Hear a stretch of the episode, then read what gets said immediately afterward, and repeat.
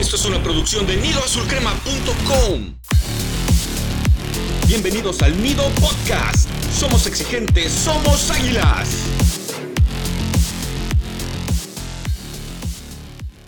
¿Qué tal compañeros del Nido Azul Crema? Les damos la bienvenida a este nuevo capítulo de esta temporada del Nido Podcast, traídos a ustedes por su página favorita, nidoazulcrema.com. Soy su amigo Beister y es un gusto saludarlos nuevamente. Las Águilas del América tuvieron todo para asegurar el segundo lugar general del torneo, pero decidieron no cerrar bien el partido como pues ya ha sido una costumbre últimamente y se llevaron un agridulce empate a dos con León en un partido lleno de emociones, lleno de polémica, lleno de violencia, que también vamos a comentar esto en un momento más, pero antes de continuar y hablar de todo eso quiero saludar a mis compañeros del staff Slash y Charlie. ¿Cómo están muchachos? ¿Qué tal, Beister? Un gusto verte por acá. Un saludo, Slash. Y la verdad que hoy sí vengo bastante molesto lo que pasó en el partido, el empate, sobre todo de último minuto. Eh, eso, nosotros no somos el Cruz Azul, así que no podemos dejar ir un partido así. Pero bueno, ya más adelante diré todas mis quejas. Aquí traigo una lista larga. Pero bueno, un gusto platicar con ustedes. ¿Qué tal muchachos? Pues un gusto verles después de mi ausencia la semana pasada en la fecha FIFA. No hubo nada este, de, fútbol de primer equipo. Así que bueno, aquí estamos otra vez, un partido rarísimo. Vamos a dejar la carnita ya para desmenuzarla ahora en el episodio, pero la verdad es que fue, fue raro. Pasamos de la amargura a la felicidad, otra vez la amargura y cosas raras que pasaron. Pero bueno, de eso vamos a estar hablando largo y tendido en este episodio. Así es, es momento de hablar del partido en el que América y León empatan a dos goles, partido de altibajos lleno de emociones, dos tiempos completamente distintos. América eh, empezó yéndose al frente, sin embargo, eh, con un gol de Diego Valdés que fue anulado, uno de los tantos goles que fueron anulados a los cuatro minutos. Después de eso, no sé qué habrá pasado en el ánimo azul crema, se fueron para abajo, pero León fue amo y señor absoluto del primer tiempo. Le estuvieron, como se dice, apedreando el rancho a Malagón. La estadística que señalaron ahí en la transmisión era lapidaria. Cero tiros a gol por parte de América por 15 de León. Ni las manitas estaban metiendo. Afortunadamente, durante los primeros 45 minutos, únicamente cayó un gol por parte de los Esmeraldas siendo en las postrimerías del primer tiempo por parte de eh, José Alfonso Alvarado, luego de un servicio de tiro de esquina que terminó rematando el jugador y Malagón no pudo sacar, tuvo contacto con la pelota, pero no lo pudo sacar. Ya para el segundo tiempo se revirtió completamente la situación. América se dio cuenta que estaba haciendo un papelón en su propia casa y adelantó líneas, hizo lo necesario para poder irse al frente, con una anotación de el ídolo Super Saiyajin de nuestro amigo Slash, Diego Valdés al 63, luego de una recepción ahí por parte de Israel Reyes, que también se estaba eh, manejando que a lo mejor había una mano en la recepción, pero pudo cruzar al arquero de León. Y tres minutos después, Henry Martín recupera una pelota en medio campo, cede por el lado derecho a Cendejas, quien pone un servicio preciso que la bomba remata de cabeza y la manda al fondo de las redes, haciendo la voltereta espectacular. Luego de una gran polémica que se desató por ahí, que se andaban caldeando los ánimos, incluso el árbitro se vio involucrado ahí en una acción reprobable, por lo menos desde mi parte, muchachos, nunca antes vista que un árbitro golpeara a un jugador de fútbol dándole un rodillazo a uno de los jugadores de León. Esto va a tener consecuencias muy graves para el silbante, muy probablemente. De entrada yo creo que ya no va a pitar en este torneo, pero quién sabe, probablemente esto tenga una repercusión todavía mucho más grave. Pero regresando al partido, hubo conatos de bronca, el entrenador Tan Ortiz fue expulsado junto con Larcamón, se andaban peleando, se andaban retando, se iban a ir a pelear a los vestidores, pero ahí pues los jugadores fueron los que trataron de que se mantuviera la calma por parte de los entrenadores cuando debería ser al revés. Es un fútbol muy sui generis aquí el de nosotros aquí en México. Y nuevamente en las postrimerías del partido, al minuto 94, Joe Campbell vence a Malagón en un remate que nuevamente alcanza a tocar el arquero americanista, pero no es suficiente para poder desviarlo. No sé si estemos en una nueva edición de un Manos Wangas, porque pues en las dos, en los dos tiros, pues Malagón tuvo contacto con ellos, pero no tuvo la firmeza para sacarlos. Vamos a ver, eh, ni modo, ni modo. Empate como local, empate como bien comentado, un agridulce se tuvo la victoria. Descuidos puntuales nos hacen que se nos escapen dos puntos que ya teníamos asegurados. La defensa nuevamente vuelve a flaquear en, malos momentos y pues esto nos eh, lleva a que se nos escape la victoria eh, en un partido bastante complicado, pero que se pudo haber conseguido. Pero bueno, ¿cómo vieron ustedes el partido, muchachos? Totalmente de acuerdo contigo, Beister. Ya hiciste un buen resumen, así que no vamos a, a repetir. Pero yo nomás quiero decir tres o cuatro eh, cosas muy puntuales.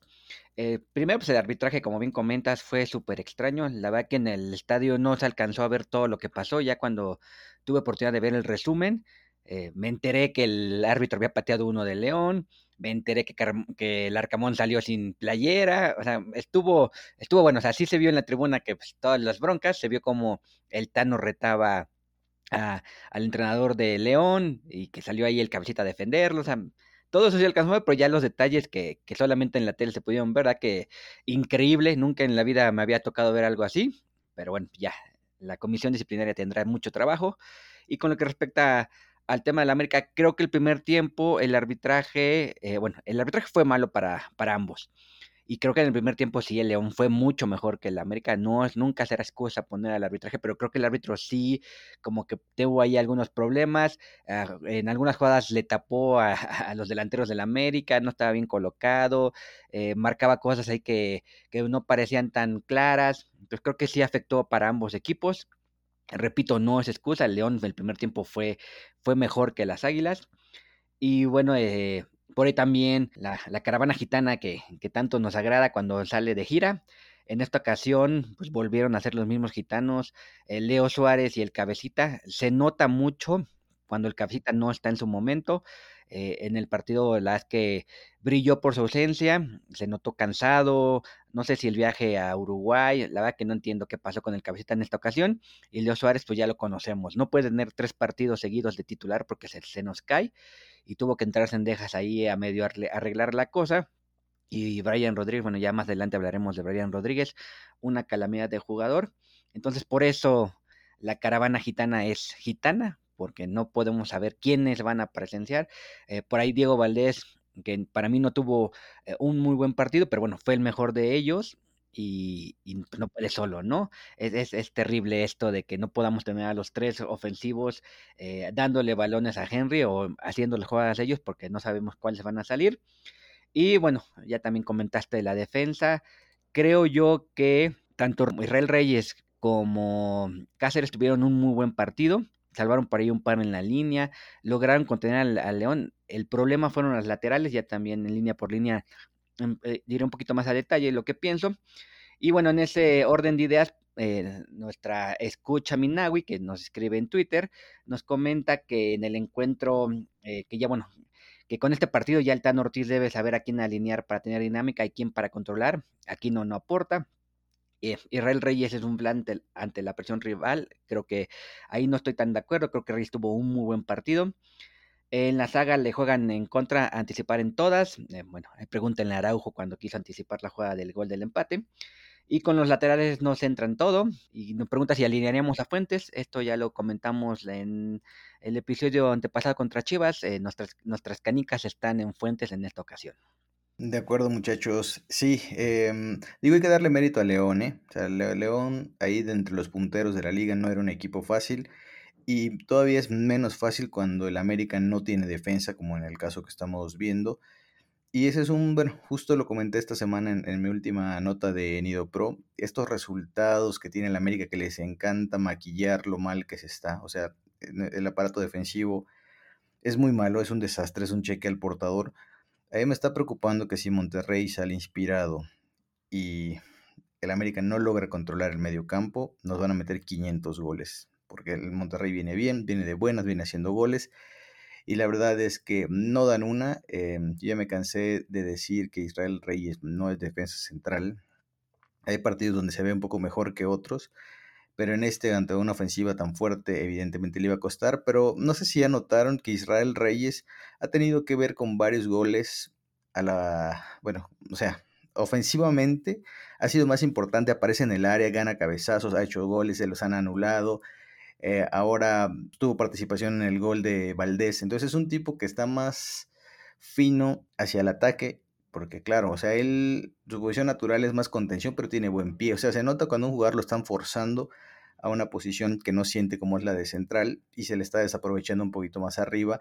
Ahora que Fidalgo viene jugando basura, me parecería un buen momento para probar a Isra Reyes junto a Richard, que ese es otro cambio que yo no entendí del Tano, o sea, por qué darle continuidad a Jonathan Dos Santos cuando Richard había sido su bastión. Entonces se notó que Jonathan no estaba a la altura, perdió muchos balones. Y Richard, bien que mal, es un tipo que retiene la bola, tiene mejor pie, tiene mejor tiro de media distancia y aparte es un cancherazo. A Richard últimamente veo que le cometen falta y se revuelca como si fuera babosa a la que le acabas de echar sal. Entonces es medio exagerado el, el tipo. Un partido muy malo, la verdad, el primer tiempo un baile. O sea, León tuvo la pelota en todo momento. El segundo tiempo, es que eh, la reacción de la América, esa reacción violentísima, furibunda, que en cinco minutos le dieron la vuelta, e-, es como que maquilla mucho lo que está pasando con defensa. Y el día que estos tipos no tengan la posibilidad de revertir un mal trabajo defensivo, ese día nos van a volver a echar como nos ha pasado los últimos torneos. Entonces, a mí no me gustó el tema de tener a Jonah, de no tener a, Richard y seguir con los mismos centrales que pues no dan garantías. Que no sé qué les parece a ustedes y aquí se los pregunto, ¿cómo han visto a Cáceres? Yo lo he visto súper bien los últimos 3, 4 partidos creo que ya se dio cuenta que él tiene que ser un poco el jefecito ya en la central porque de los demás no se arma uno. Salvo un gol sobre la línea, siempre está ahí atento. Otra vez le partieron la, la ceja, estaba ahí con e, ese look de nadador.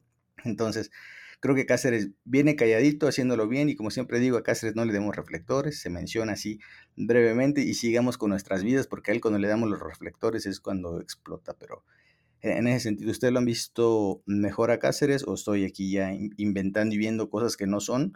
Porque los otros son tan malos que al que uno malo lo hacen ver bueno. Voy a hacer un a Torres y me voy a brincar el guion. Y yo, bueno, eh, Cáceres creo que tuvo un muy buen partido y va a ser mi mención honorífica más adelante. Ya hice el spoiler. Creo que sí tuvo un muy buen partido. Y difiero un poquito contigo, Slash, eh, también ahí voy a poner un paréntesis con el tema de Jonathan, creo que sí tuvo un muy buen partido, sí perdió algunas, pero también salvo por ahí un par en la línea, y creo que tomando en cuenta que Fidalgo está jugando basura, yo creo que Jonathan, Israel Reyes y Richard deberían ser los que estén ahorita jugando en la media de contención.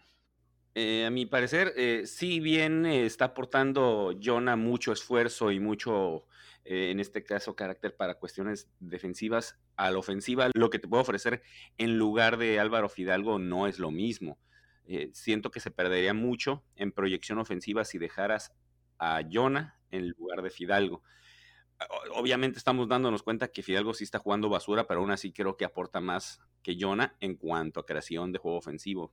Así que no, yo no haría ese cambio Tal vez en todo caso, si ponemos a Richard haciendo las funciones de creativo junto, bueno, no creativo, pero como que el pistón, el, volante mixto o lo que vendría siendo Fidalgo, pudiera funcionar.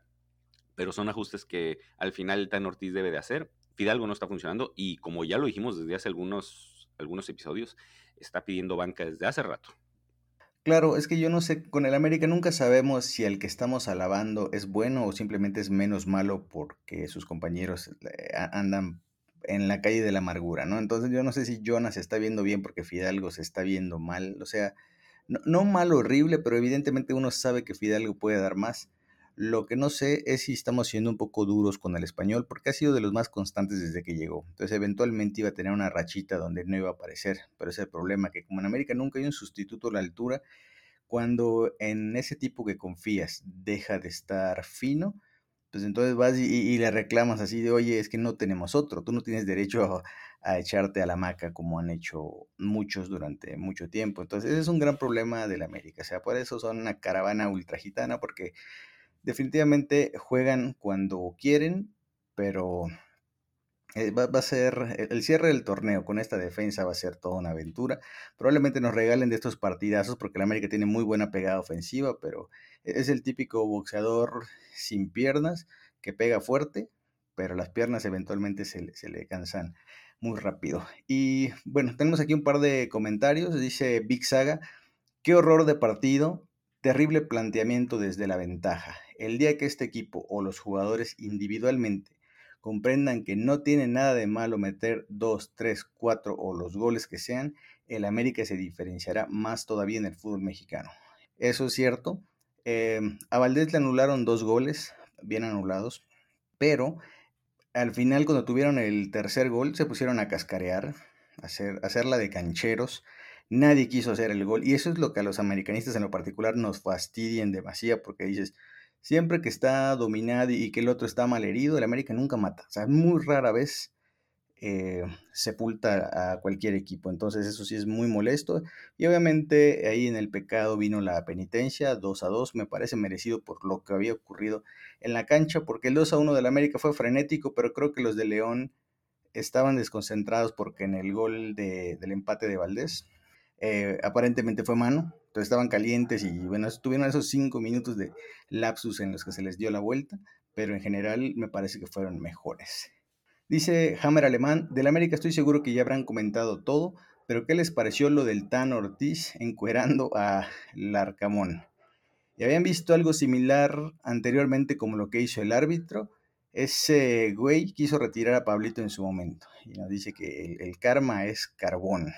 Pues a mí me pareció que el Tano, como él dijo en la rueda de prensa, dijo que el Arcamón se había metido con su señora madre, fallecida el, año anterior, y pues evidentemente a quien le gusta que se metan con la familia, ¿no? Entonces, me parece que ahí sí, se le dio sangre al Tano, toda esa sangre que no había mostrado porque él es eh, apapachos y no regaños, eh, ahorita sí se le vio este, con sangre y creo que la gente lo agradece, ¿no? Que tú no quieres que tu entrenador se pelee, pero que muestre carácter y ahí se vio, este, por la razón que sea, pues se vio bien el Tano. Y lo del árbitro patético, se acordarán al ídolo de Charlie que tuvo, o sea, el gran Pablito Aguilar, que cuando le dio aquel razoncito miserable, así como casi, casi un besito le dio al árbitro y cuánto tiempo le dieron a, a Pablito, ¿no? Como 12 fechas por la fatal agresión, ¿no? Y, el árbitro que sí da el rodillazo, pues hay que ver cuánto tiempo le dan. Lo que no me gustó es que el jugador de León, uno de ellos dijo, ay, no, no, fue, fue accidental. O sea, no sé si luego en la, en la Federación Mexicana y como línea para decirle a los jugadores, oye, tú di que fue accidental para que veamos cómo arreglamos esto. O sea, es, es el país del no pasa nada, entonces a mí no me sorprendería que este árbitro reciba 10, 15 partidos y ya.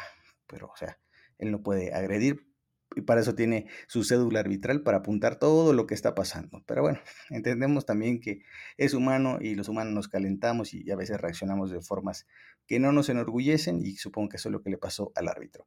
Y por, por último, el gran César Izazaga nos dice, ganó puntos el Tano, aunque de DT no más no.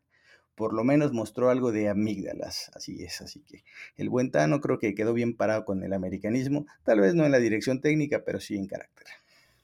Sí, a veces nos gustan esas demostraciones de, carácter, este, pero sí, nosotros preferiríamos que eso se demostrara, pues bueno, no tanto en la cancha, por, en la banca por lo menos, en, cuanto a los movimientos que él haga, los cambios que fueran agresivos y simplemente que a veces sea algunos ajustes en el planteamiento cuando vemos que no está funcionando. Pero bueno, ya por algo se puede iniciar, aunque pues el Tano se tardó más de un año en demostrar sangre como técnico americanista. Vamos a ver si es un parteaguas en cuanto a la actitud del Tano. Y olvidé mencionar, y ahorita este, tú señalaste de que pues, se le anularon dos goles a, Diego Valdés, más otro que se había anulado también a Brian Rodríguez, o sea, tres goles anulados. Eh, no recuerdo la última vez que nos anularon tantos goles. Se intentó definitivamente ir por la victoria, pero a veces, pues, la diosa fortuna no está de nuestro lado.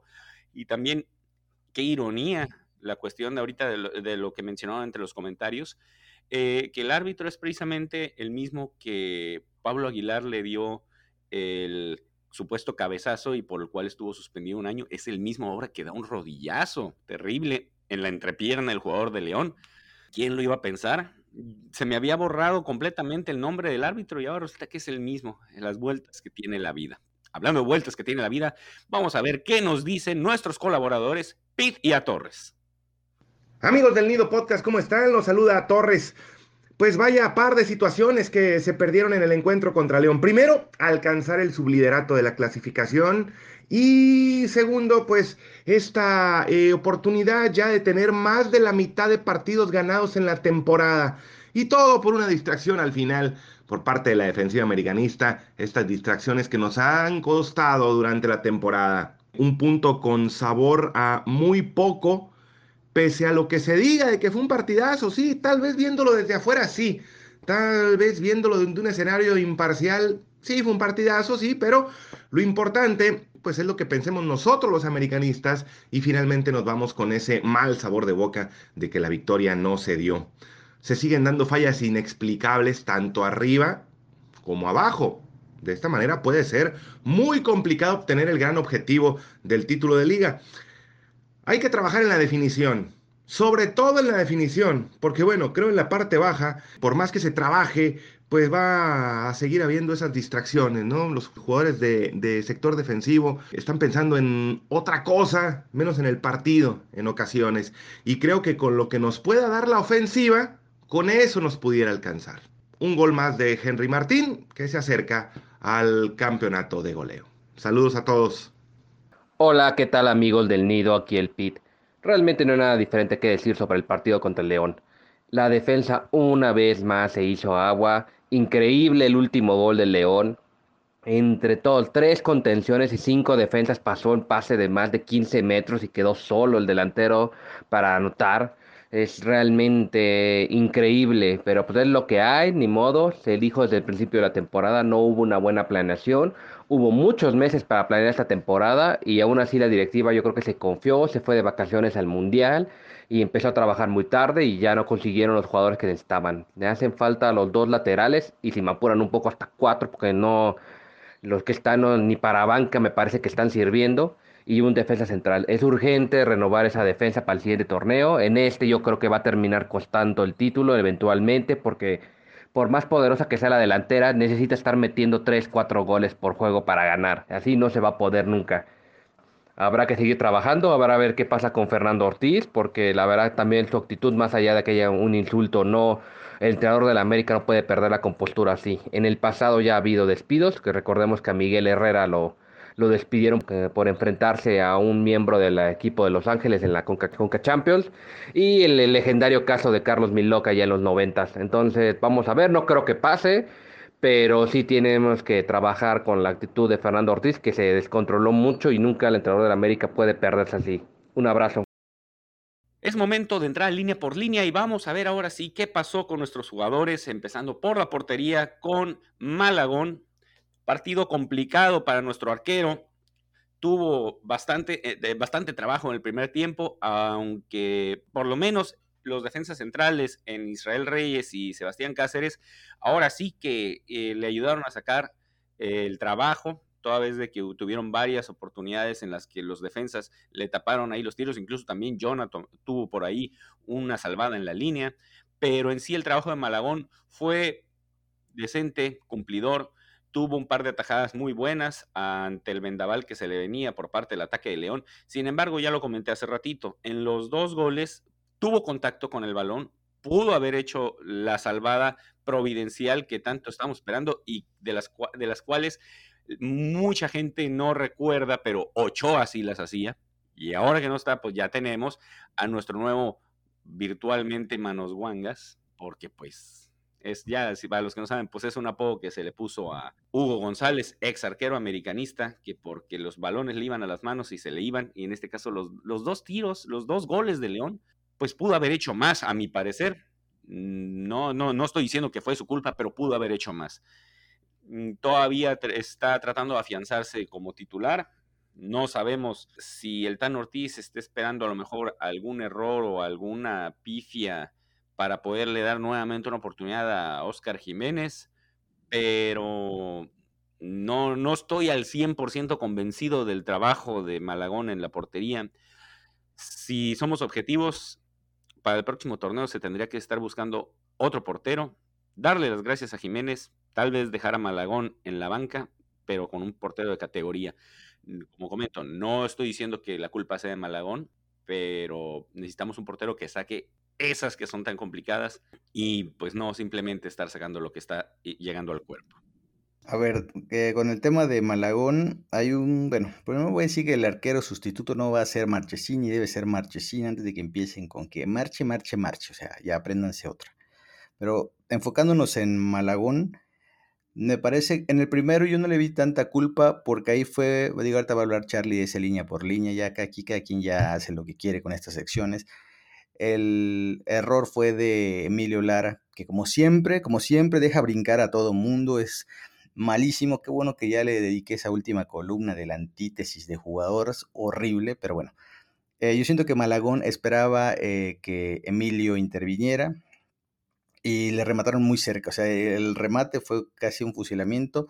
Sí, la tocó, pero yo ahí digamos que eh, la intentó arreglarle el error a Lara. En el segundo gol, yo lo primero que pensé fue, esa la sacaba Ochoa. Y, hablando desde un punto de vista objetivo, no como siempre que aquí agrando a, Memo y lo defiendo a capa y espada, esa me parece que esa, esas eran la especialidad de Ochoa, esos cruzados que metía el guante, aunque sea con las uñas, pero la sacaba y dije, pero a ver qué tanta culpa fue de, de Malagón, qué tanto pudo hacer. Y me puse a ver antes de grabar el, episodio la repetición de ese gol en, varios ángulos.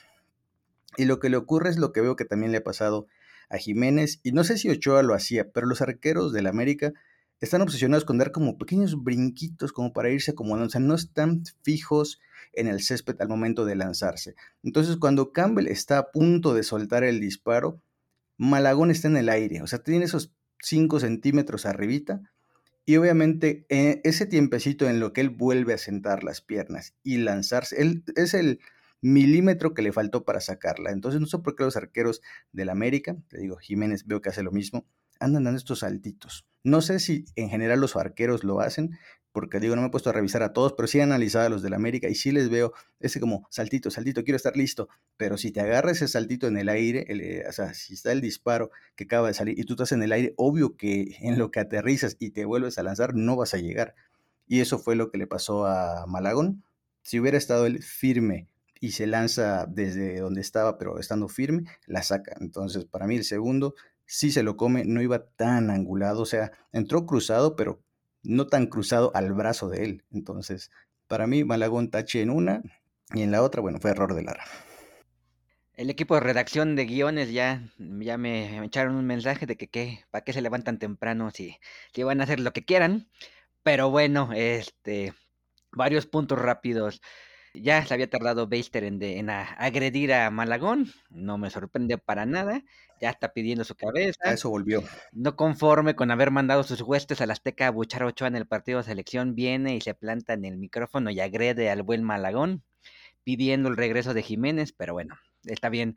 Eh, la verdad es que eh, no lo había hecho antes porque no había estado grabando con nosotros por andar de vacaciones, pero bueno, ya sabíamos que iba a suceder. Recuerda, Charlie, el micrófono es el arma más poderosa de todas. Eso veo. Y bueno, ya pasando a línea por línea, bueno, eh, antes ya también voy a, voy a dar mi opinión sobre el tema de, de Malagón. Creo que el primer gol es culpa entera de, de, de Lara. Y el segundo gol, pues pudo haber hecho más, pero bueno, no esperas que el defensa central de la selección mexicana que jugó en el Celta de Vigo haga una cobertura como la que hizo Araujo, ¿no? Es patético lo que pasó con la defensa al final del partido. Pero bueno, vamos a línea por línea que me toca a mí en la defensa. Voy a empezar con los centrales, Cáceres y Reyes, que como ya comenté, creo que dieron un muy buen partido. Salvaron varias en la línea, salvaron varias ahí barriéndose. Eh, cuando León estaba encima, fueron los dos jugadores que más aparecieron. Cáceres salió con vendado porque ayer estuvo dando un cabezazos. Creo que ambos jugadores, eh, entendiendo que Reyes no es su posición natural, pero creo que sí tuvo un muy buen partido ambos jugadores. Los goles no fueron su culpa. El primer gol, Chavita Reyes deja centrar, o sea, si ven la repetición, va caminando y está a unos metros y se voltea y alza la pierna y en el, y en el remate le ganan. Eh, como lo hemos visto varias veces a Lara, Lara no tiene una capacidad para, para defender esos tipos de centros ya cayó el gol y en el, segundo tanto, eh, adelantando un poquito a, los cambios, eh, Araujo comete un error terrible, no sabe salir a, tapar el balón. Eh, Lara, confiado en que Araujo iba a cubrir, no está en su, en su sección, está fuera del área cuando debería. Cuando si mete cinco defensas para hacer el partido, Lara también debe haber estado dentro del área, pero no, si ven la repetición, está fuera porque cree que Araujo y Reyes van a salvar la situación. Y bueno, creo que tanto Chavita que tuvo un terrible partido otra vez, y como Lara, que tuvo un terrible partido otra vez, son causante directo del empate porque eh, tuvieron que ver en los dos goles, además de que ya como lo que comentaron de Malagón. Y en este orden de ideas, bueno, rapidísimo unos comentarios de nuestros escuchas. Andrea Marín nos dice que, bueno, que no sabe ni por dónde empezar, que malísimo Lara y Chavarreyes, totalmente de acuerdo. Que malísima la defensa, también, que son malos en marcando. Eh, malísimo el tiempo de compensación, que te empaten porque no pudieron liquidar. También ya lo comentó Slash, que si andan peloteando, pues no se puede hacer nada. Y bueno, que por lo menos, este, que qué bueno que el Tano no se achicó con el Arcamón. Y bueno, ya como dijeron, como que esta este convertirse en el Piojo Herrera como que le dio unos puntitos extras al buen Tano con cierta afición que ahí lo, lo, tildaba de, de, ser un poco frío. Yo creo que es un, es un entrenador frío, creo que sí mostró un poco de sangre, pero bueno, nunca, nunca que llegara a la violencia. Si le gustaba la playera de, del Arcabán, pudo haberle preguntado dónde la compró, no llevarse un poco de tela para ir a la tienda a preguntar si tenían una igual. También Don Les nos dice que no se necesita ser técnico para saber que en la lateral derecha está el PAN, totalmente de acuerdo. Eh, dice que es un partido para entretener a los Santis y uno que otro de León, pero una pena ver que así y, peor nos va a ir en la liguilla. Ya también lo comentó Slash, estoy de acuerdo. Si la defensa sigue jugando así, nos vamos a quedar en cuartos de final, especialmente porque vamos a calificar eh, lo más probable de cuarto hacia abajo y los primeros tres van a ser Toluca, Pachuca, León o Monterrey, uno de esos que siempre nos terminan eliminando. Así que si no calificamos entre los primeros tres, pues nos va a tocar uno de nuestros cocos predilectos. Y el último comentario sobre esta línea es eh, de Omar, que nos dice que la que delantera para ser campeones, sí, pero defensa para descender, totalmente de acuerdo. Ahí le da este, un apapacho a Cendejas, que ya hablarán de él en un, en un momento. Eh, Diego anda inspirado, eh, creo que es de los de el equipo de Slash. Y jamás, eh, jamás pensó decir que prefería a la Jun que, de lateral. Totalmente de acuerdo, eh, ya lo habíamos dicho. Eh, a mí me duele mucho y, mis familiares que me vieron en el estadio contra León me dijeron que cómo me atrevía a decir eso en el podcast. Pues bueno, tristemente viendo a Lara, pues si el que tienes en la banca es la Jun, pues bueno, preferimos a la Jun. Así es, que fue una de mis fuertes confesiones la otra vez, no me acuerdo si fue en el podcast o en la Nido Charla, que dije que igual yo me volvía soldado de la Jun para siempre, para el resto del torneo, porque Emilio Lara simplemente no lo tolero. Vámonos con la siguiente línea, que es la contención con el buen Jonah Dos Santos, el mejor Dos Santos que ha jugado en el América, y el buen Zinedine Fidalgo, alias ya no tan Zinedine. La verdad es que Jonah pues no ya conocemos su estilo, ¿no? O sea, él va siempre a todas con mucha intensidad. No es lo fino que nos gustaría como jugador, sin ser un tronco, pero no, no, no me parece que sea la solución para el fútbol vertical que intenta el América del Tano. No me convence Jonah para ello. La verdad, Richard tiene mejor pie, mejor proyección, mejor disparo. Ya creo que ya lo dije 20 veces, pero digo, está bien, Jonah no había jugado, ha aguantado, ha sido profesional, él no es de los que se queja de, ay, es que no me dejan jugar y no sé qué tanto, él va, entrena, cobra puntual y cuando lo requieren, el tipo ahí está y siempre con una gran actitud, eso es lo que me gusta de Jonah, él siempre está con buena actitud, juega un minuto, juega 90. Contra Santos me parece que perdió más balones de los que me hubiera gustado. No me pareció que lograra contener porque después no se supone que esa es su función. si te ubican como un número 5, tu chamba es robar balones y contener. Parte del dominio que tuvo León en el primer tiempo fue porque ni Fidalgo ni Jonah contuvieron nada. O sea, y tenemos dos laterales que no marcan ni en defensa propia ni aunque su vida dependa de ello. Entonces era normal que primero nos dominaran y segundo, si nuestra caravana gitana no tiene el balón, pues obviamente no van a hacer nada. Entonces, eh, un equipo de fútbol es tan fuerte como lo es su mediocampo. El mediocampo del América fue muy débil contra León y bueno, ahí se vio. Y del Cinedín, venimos comentándolo ya hace varios episodios que no es el mismo, que sabemos que, que el Tano como que él quiere que juegue más retrasado, quiere dejar libre a Richard, pero en estos casos cuando pone él a Jonah y que, que, es el menos hábil de los dos, pero el que se queda atrás es Fidalgo, entonces Jonah no tiene el pie para sustituir a Richard. O sea, el, para hacer la función de Richard tuvo que haberla hecho Fidalgo y no fue así. Entonces, decepcionante la contención y pues bueno, Fidalgo que siempre tiene más de 100 toques por partido, esta vez tuvo apenas 50, así que eso habla de la poca participación que tuvo y bueno, aquí Charlie nos quiere comentar algo. Eh, más que comentario, pregunta, porque lo hemos estado oh, platicando y tenemos nuestras teorías de la conspiración, pero ¿realmente creen que, que es el Tano o el cuerpo técnico el que le ha dicho a Fidalgo que juegue más retrasado? O sea, yo tengo mis dudas porque justo en el partido contra el León, pues Jonathan era el que estaba retrasado era el que estaba más cercano de los defensas, y Fidalgo aún así tuvo un partido bastante discreto, jugando muy atrasado, eh, ya no le pega gol, no, no, no, sé por qué le tiene miedo a pegarle a gol, no sé si, si le dijeron que cada vez que tenga una oportunidad de pegarle gol y no lo hace, le van a dar una prima, porque todos los balones que tiene de frente, antes le hacía un disparo, ahora busca a Lara por derecha o a Reyes por izquierda, entonces realmente ustedes creen que es una orden táctica de que no juegues tan adelante Fidalgo o realmente algo le está pasando que no está terminando de sentirse cómodo acompañándose de Jonathan o de Richard. Yo la verdad creo que Fidalgo se confundió o ya quedó confundido en el sentido de él venía haciendo unas funciones con Solari y de ahí e, el Tano lo ha ido retrasando de alguna manera. O sea, no, es casualidad que conforme arrancó el Tano, eh, Fidalgo poco a poco en lo que fueron agarrándole la idea es de los que más perdió ese punch que traía. Entonces yo sí creo que sea una cuestión del técnico. Puede ser una cuestión del técnico, pero hay que tener en cuenta que el técnico es el mismo que el torneo pasado y Fidalgo en cuanto a creación de juego ofensivo, Fidalgo fue uno de los mejores, no solo del América, sino del torneo en general. Sabemos también que el Tan Ortiz no es un tipo que cambie mucho en la cuestión táctica, siempre utiliza el mismo parado y básicamente a los mismos jugadores. Entonces, como si es el mismo entrenador y el mismo parado táctico, vas a jugar de una forma diferente. Puede que tenga algunas indicaciones, pero también yo creo que pasa por ahí por una cuestión de baja futbolística del español. No puedo, no puedo creer que sea tan drástico la baja de juego de Álvaro Fidalgo de un torneo a otro solamente por unas cuantas indicaciones.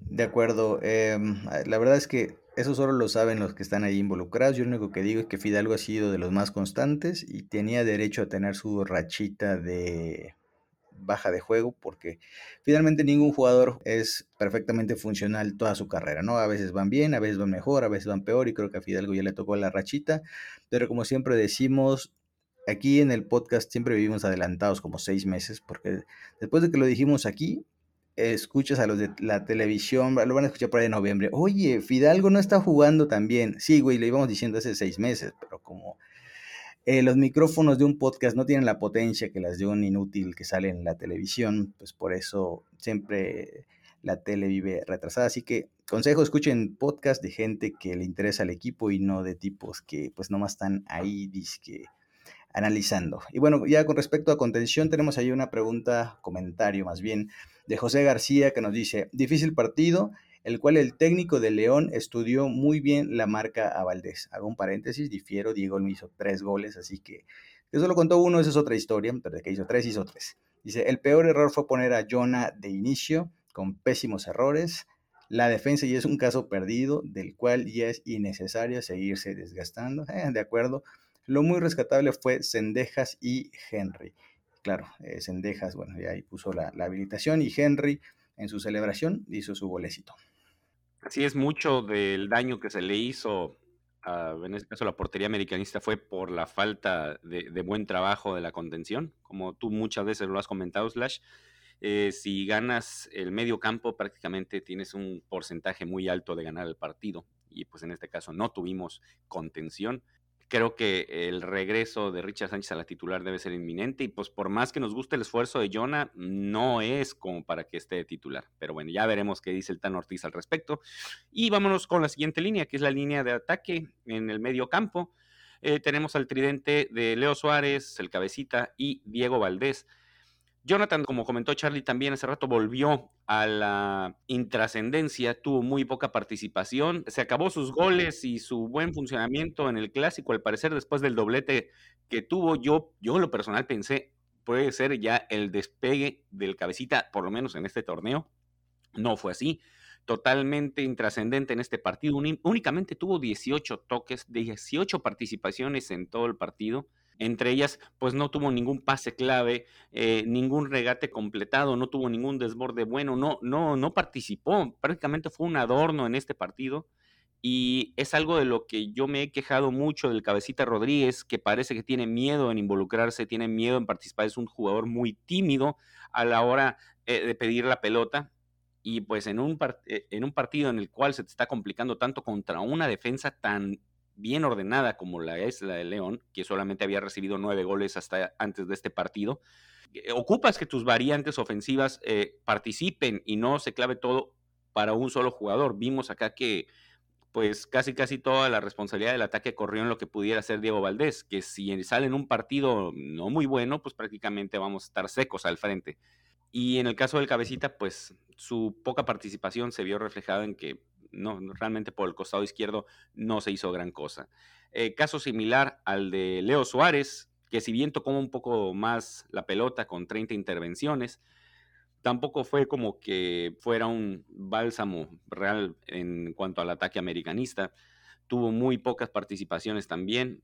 Tuvo únicamente un centro, del cual ni siquiera eh, eh, tuvo un buen destino. No, no, tuvo tiros a gol, estuvo bien marcado, hay que decirlo también, y un jugador con una carrocería pues tan, tan liviana como la es este, la de Leo Suárez, pues si lo marcas de cerca es fácil dejarlo fuera de acción y pues no tuvo mucha participación como comento y eso se vio reflejado entonces que Diego Valdés, que es el que completa este tridente, fue quien tuvo más participación. Yo de igual forma no estoy de acuerdo con Charlie, se me hizo un partido destacado de Diego Valdés.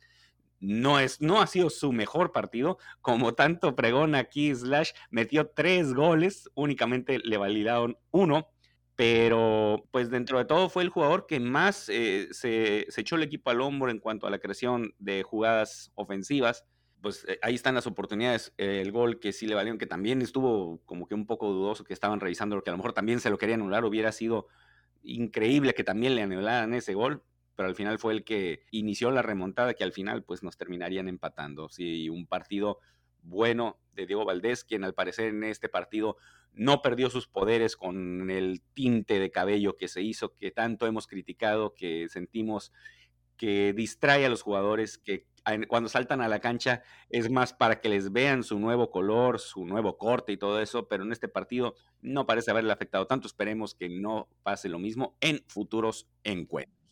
Eh, bueno, rápido, hablando de, de los goles anulados, el de Brian Rodríguez creo que sí me queda claro que, era fuera lugar. El primero de Diego, pues el cabecita lamentablemente también arrancó eh, adelantado, pero el gol que era hubiera sido el 3-1, eh, que según una supuesta mano, pues la verdad es que le rebotó, o sea, esas, eh, iba a ser una palabra más fuerte, pero bueno, de esas tonterías del reglamento de que toda mano ofensiva tiene que ser marcada, creo que era un buen, era un gol válido, y el primer gol del América, el primer gol de Diego Valdés, el que sí valió, que están llore y llore y llore y llore que había sido mano de Reyes, pero pues claro que primero ni la tocó y si hubiera tocado fue porque lo empujaron. Entonces, eh, bueno, terrible el arbitraje, terrible la gente que critica por criticar y terrible el reglamento con las manos a la ofensiva. Eh, nada más sácame una duda, Charlie. Igual y yo no, a lo mejor no vi bien, pero el balón que le rebotó en el cual le anularon el tercer gol a Diego le pegó en el bíceps, según yo, ¿no? Sí, correcto, pero bueno, este, según esto que conforme, conforme al reglamento, si está abajo de la manga, ya se considera mano. Pues por eso el, el, bíceps pues, es parte de eso, según, según yo tengo entendido, es como casi casi parte del hombro y eso no debería ser considerado como mano. Entonces, algunas veces sí, algunas veces no, que se pongan de acuerdo, por amor de Dios. Sí, ya sabes, esas reglas este, tontas. Pero bueno, este, perdón por otro paréntesis, la es que sí, ya ni sé para qué tenemos guion. Pero bueno, este, voy con Henry Martín, que tuvo un partido en el primer tiempo, pues como los tenía hace unos meses, complicadísimo, no le llevaba un balón, intentaba el hacerse sus propias jugadas. Y bueno, hizo un muy buen gol, una jugada que él inició en un buen contragolpe, donde se ve que, que sí le ayuda a estar en el gimnasio. Eh, ahí te hablan Leo, Leo Suárez, o sea, tienes que tener cierta, eh, cierto cuerpo para jugar fútbol y Henry Martínez le está explotando con todo eh, lo que ha ganado en el gimnasio. Y nomás rapidísimo en las estadísticas para que vean el partido que se echó Henry, que, bueno, que parece que no tocó tantas veces la pelota, dio dos pases claves, eh, tuvo una jugada, generó una jugada importante y este es el dato que más me sorprende. Tuvo un centro bien de uno que intentó, pero si ven las estadísticas generales del equipo, el América hizo 11 centros, de los cuales uno fue correcto. O sea, quiere decir que el único centro correcto del equipo en todo el partido lo dio Henry Martín, el centro delantero, para que vean eh, cómo está la situación. A Cendejas no se le cuenta el centro como bueno, se le cuenta como asistencia, pero en, en, general, imagínense lo patético que está la situación con Larita, con Reyes, con eh, eh, con Leito, con Cabecita, que tuvieron un partido terrible, con Brian Rodríguez, que eh, adelantándome al buen Slash, Brian Rodríguez es una basura jugador, no es solución, nunca va a ser solución. Se murió en aquella falla contra el Toluca. En esta ocasión tuvo una similar y sí se echó un golazo, pero bueno, en fuera de lugar, solito, ni el portero ni siquiera se movió. Pero bueno, Brian Rodríguez es una basura, Henry Martín es buen jugador. De acuerdo, eh, vámonos con las sustituciones. Justo entró Brian Rodríguez, qué calamidad de jugador. No sé si es de esos que va a arrancar tarde, porque creo que el tipo tiene 23, 24. O sea, llegó relativamente joven, así que tiene todavía mucho margen de maniobra. Digo, si a Roger le dieron 5 años, él está en su primer año, así que a ver si por ahí del año 3, Brian Rodríguez, el que se contrató, llega por fin Acuapa. De momento patético. Me fastidió que anularan su gol. Fue un terrible golazo. Últimamente el América como que hace unos goles bastante vistosos. Y es en particular las voleas. Bueno, creo que a todos nos gusta, ¿no? Ver cómo se sacude la red con el misil. Desafortunadamente nos tocó un cuerpo arbitral muy aburrido que anuló todo. Parecía que querían quitarnos todos los goles. Y eso me fastidió, pero bueno. En el caso de Brian, sí, eh, varias le dieron para que las finalizara le queda mal el recorte, le queda mal el tiro de zurda, la verdad que no sé si se está desesperando porque ve que Cabecita pues empieza a despertar con, con ese tiro mágico que, que hace Cabecita al segundo palo del arquero, pero sí, Brian ha sido decepcionante. Sendejas eh, es otro gitanazo, pero muy buena la acción en la que Henry, después de ganar así con todo el cuerpo y con base a potencia conducir, abrió para Cendejas, que le devolvió justo cuando salía el portero. Esa estuvo muy buena de Cendejas. Y ahí vi que Cendejas no es tan malo centrando de derecha. Lleva varias asistencias que yo le recuerde, metiendo el centro eh, con su pierna chueca.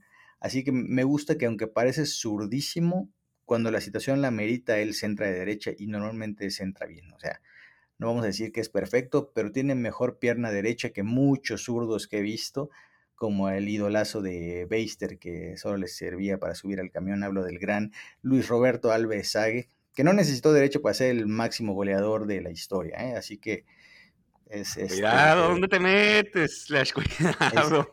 Es, es, el único zurdo, zurdo, zurdo que se le perdona el tener una pata de palo en la pierna derecha. Y Sendejas, así, la verdad me ha sorprendido en ese aspecto. Y es un tipo que da, ¿se acuerdan de lo que hacía Solari de Leito, que no le daba la profundidad? Eh, Sendejas me parece que sí le da un poquito más porque Sendejas no teme llegar a línea de fondo y centrar de derecha. En cambio, Leito, él sí busca siempre la zurda, siempre, siempre, siempre. Entonces, va a estar interesante un duelo de dos eh, zurdillos por ahí. Pero bueno, por lo menos hay, opciones, ¿no? Ojalá tuviéramos esas opciones en, las laterales. Richard entró al 53. Curiosamente coincide con la remontada esta de, del América, que en el segundo tiempo se vio mejor, pero siento que Richard tiene que arrancar los partidos. Siento que cuando entra de cambio, no entra igual de enchufado, concentrado, o como que entra sin tanto contexto de lo que está pasando. Entonces, para mí Richard es de esos tipos que tienen, se aprovechan mejor de titulares que de banca.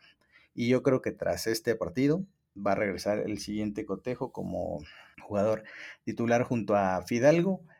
Pedro Aquino entró eh, a intentar contener, porque fíjense, a mí sí me gustaron los cambios del 53 cuando entraron Brian, Sendejas y Richard. El equipo recibió bien este poncho ofensivo y rápidamente se le dio la vuelta a León.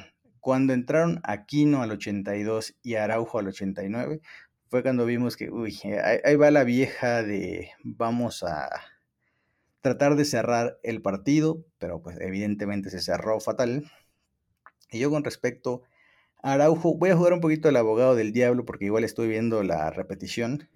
Cuando viene el pase para Campbell, antes de ese momento, Araujo tiene que marcar a dos tipos, uno a su izquierda y Campbell a su derecha. Entonces él apostó por quedarse con el de la izquierda. Obviamente el de León tuvo muy buena visión, vio a Campbell solo y se la filtró. Pero ¿qué hubiera pasado si Araujo va sobre Campbell? Entonces iba a dejar libre al que tenía Araujo a su izquierda. Entonces, cuando un defensor central le hacen el 2 a 1, me parece que es más un tema de que la defensa como tal no funciona. O sea, ¿por qué uno tenía que cubrir a dos? O sea, si no era Campbell, era el otro. O sea, e-, ese gol iba a terminar sí o sí porque nos agarraron en desventaja y pues la verdad que ahí sí no estoy tan seguro que Araujo haya sido el culpable. Él tenía que apostar por uno de los dos. Tal vez lo hizo demasiado rápido, tal vez pudo haber aguantado, pero eventualmente en un 2 a 1, o sea, e, es como cuando van de contragolpe dos jugadores contra un defensa. El, el, que queda tiene que apostar por ir a cortar al que tiene el balón o cubrir la marca. En cualquier caso está en desventaja. Creo que fue lo que le pasó a Araujo y pues bueno, vi que mucha gente lo reventó. Yo no sería tan severo en esa acción. Y pues, de acuerdo, eh, Slash, puede ser que, Araujo estaba en desventaja, pero bueno, ahí es un error total la defensa, porque eran cinco defensas, y cómo es posible que en la última jugada del partido vas ganando, tienes cinco defensas, tienes dos medios de contención eh, medio defensivos, y Araujo tiene que decidir si ir sobre uno sobre otro al, al, al borde del área, y repito, si ven la repetición, Lara se ve en la derecha muy contento viendo la jugada, y todavía cuando se levanta, si no me equivoco, Israel Reyes, lo primero que hace es voltear a ver a Lara y le mueve y le alza los brazos y como diciéndole, bueno, ¿y dónde estás, güey? Y, este, y Lara, pues ya saben, así fachando, seguramente le sacó la lengua y se fue muy contento a cortarse el pelo como Bad Bunny. Así es, y bueno, Totalmente de acuerdo que Lara es más culpable de lo que parece, pero no quise reventar tanto para que no digan que es mala voluntad de mi parte, pero sí, yo creo que en el, en el segundo gol también debió estar cuidando más ya a los atacantes y no cubrir al lateral que todavía estaba muy lejos de la acción. Y con respecto a esta línea defensiva, tenemos aquí un par de comentarios de Mikey On. Dice, meten a Araujo para hacer línea de 5, supuestamente para pararse bien atrás, en defensa, y en vez de marcar al de Costa Rica, o sea, a Campbell, se sale y le deja todo el espacio libre. ¿Para qué trajeron a este tronco? Bueno, yo justo acabo de, de comentar que si la vemos en repetición, va a quedar más claro que Araujo tuvo que apostar por cubrir uno de los dos, dejó a Campbell.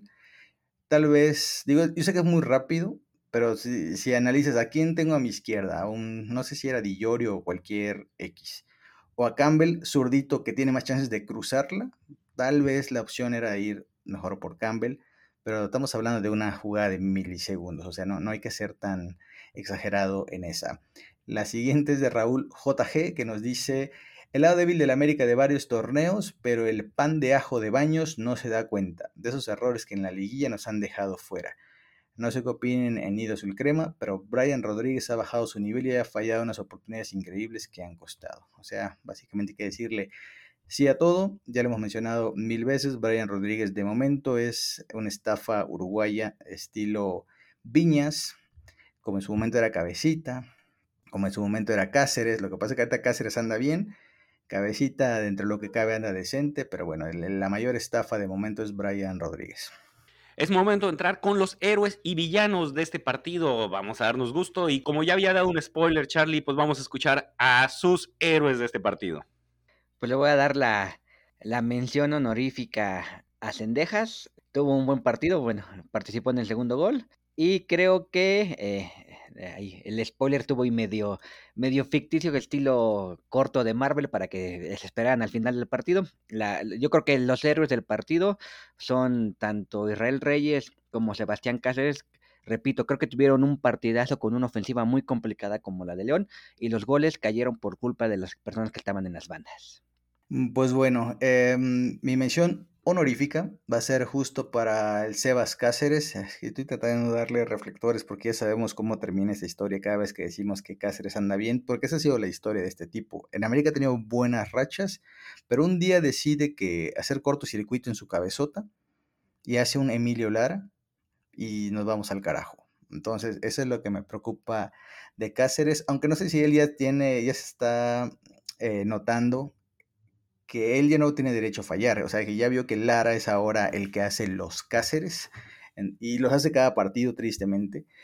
Entonces, para mí el Sebas anda bien. Creo que es nuestro defensor más fiable en este momento porque bueno, eh, realmente de toda la línea defensiva, él es el único que juega en la posición que tiene que jugar. O sea, así de, bien estamos, pero bueno, hay que reconocer su buen trabajo y como comentaba Charlie, pues los goles no fueron culpa de los centrales. O sea, eso fue pan de los laterales enterito. Y bueno, yo, yo creo que en el segundo Malagón pudo haber hecho un poquito más. Pero bueno, ahí mi mención honorífica para el Sebas. Y jugador de partido, yo se lo voy a dar a Henry porque con muy poco, muy poco, hizo mucho. Entonces el tipo marcó un golecito, llegó al 200, ya dijo Charlie que mandó, el único centro bueno salió de Henry y la jugada del gol la hizo él entera.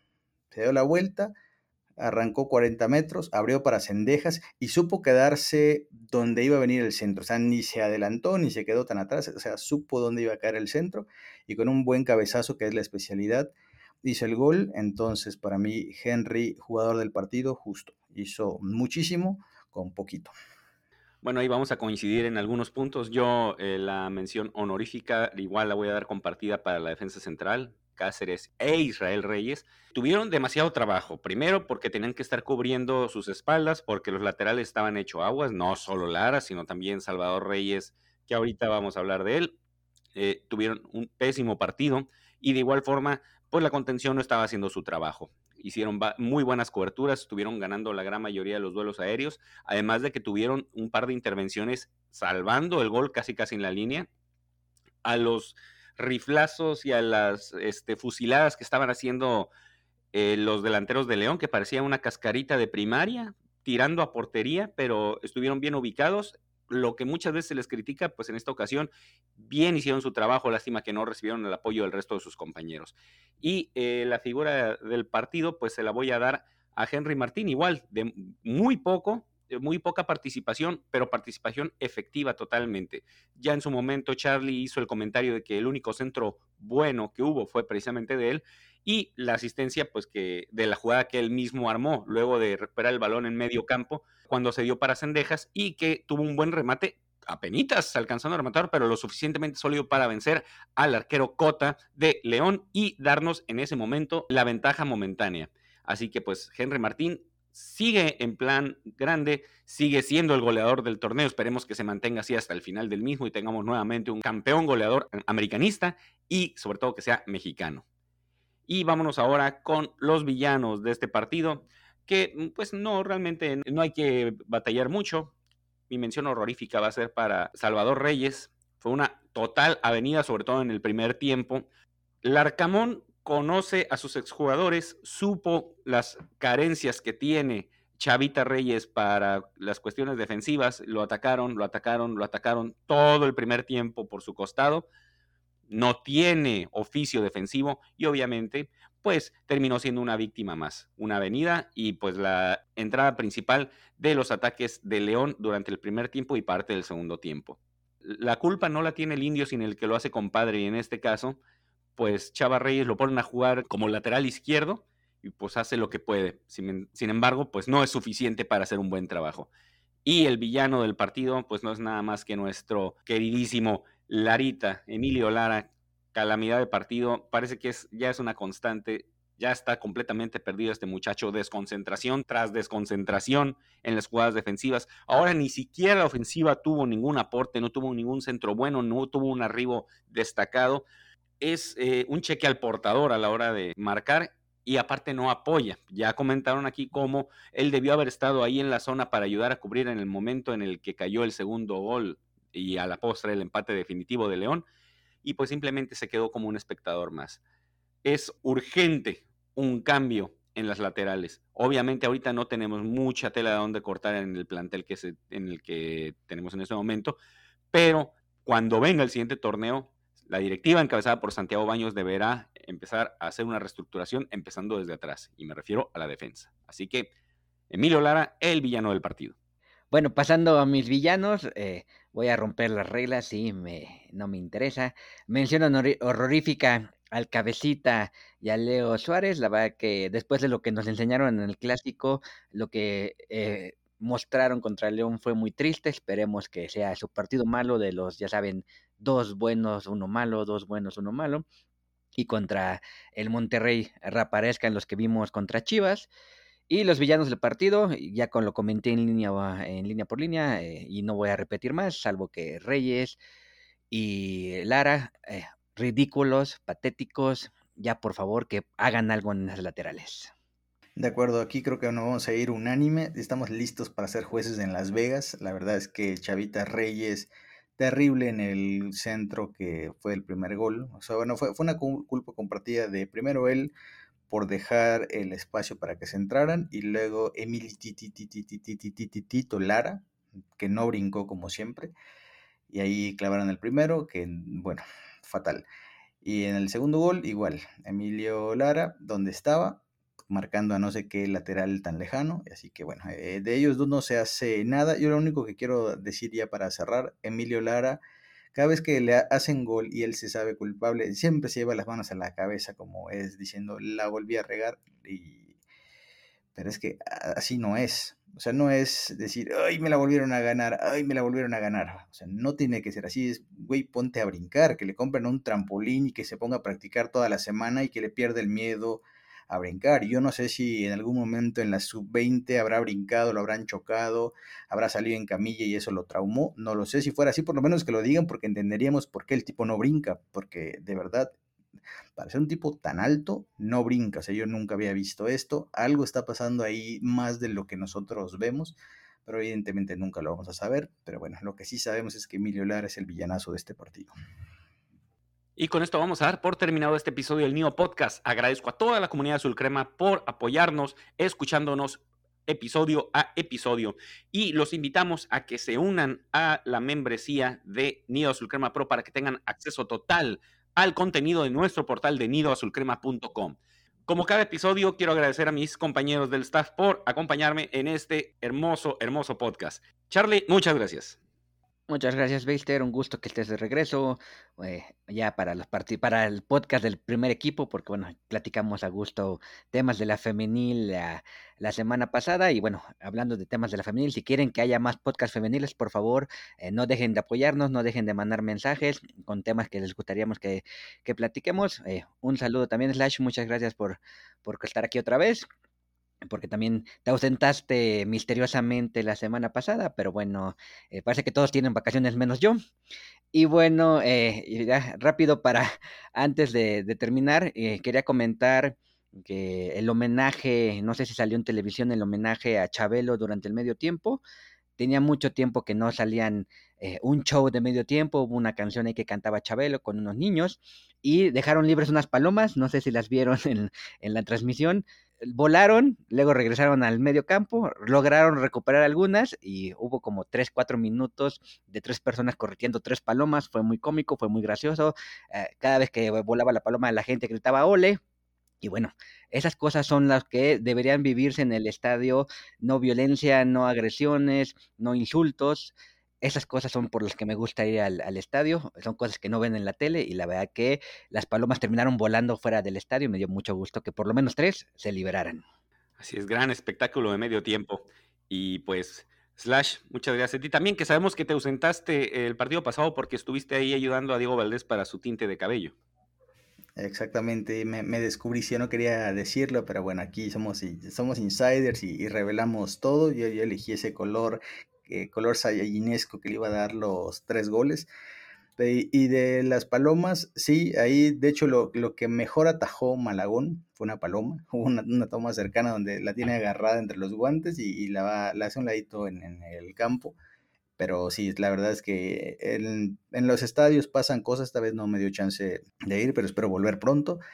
Y pues bueno, buen episodio muchachos. Creo que creo que no nos deja tan mal el empate porque se siente como merecido. O sea, nosotros no engañamos a la gente y decir, no, el América mereció ganar y el América tiene que ganar siempre. O sea, sí, pero el rival cuenta.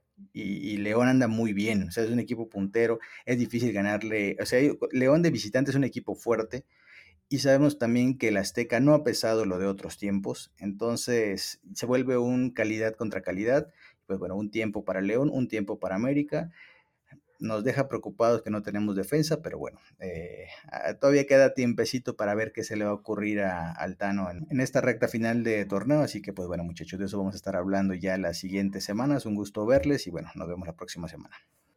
Así es como invitamos a toda la comunidad azulcrema a que nos siga en nuestras redes sociales, en Twitter como arroba Azulcrema y en Facebook como neoazulcrema.com. Como cada episodio, los invitamos a que sigan participando en nuestra trivia de Águila Master en águilamaster.com y sigan descubriendo todo el contenido de nuestro portal nidoazulcrema.com. Sigan escuchando todos nuestros episodios y recuerden que somos exigentes, somos águilas.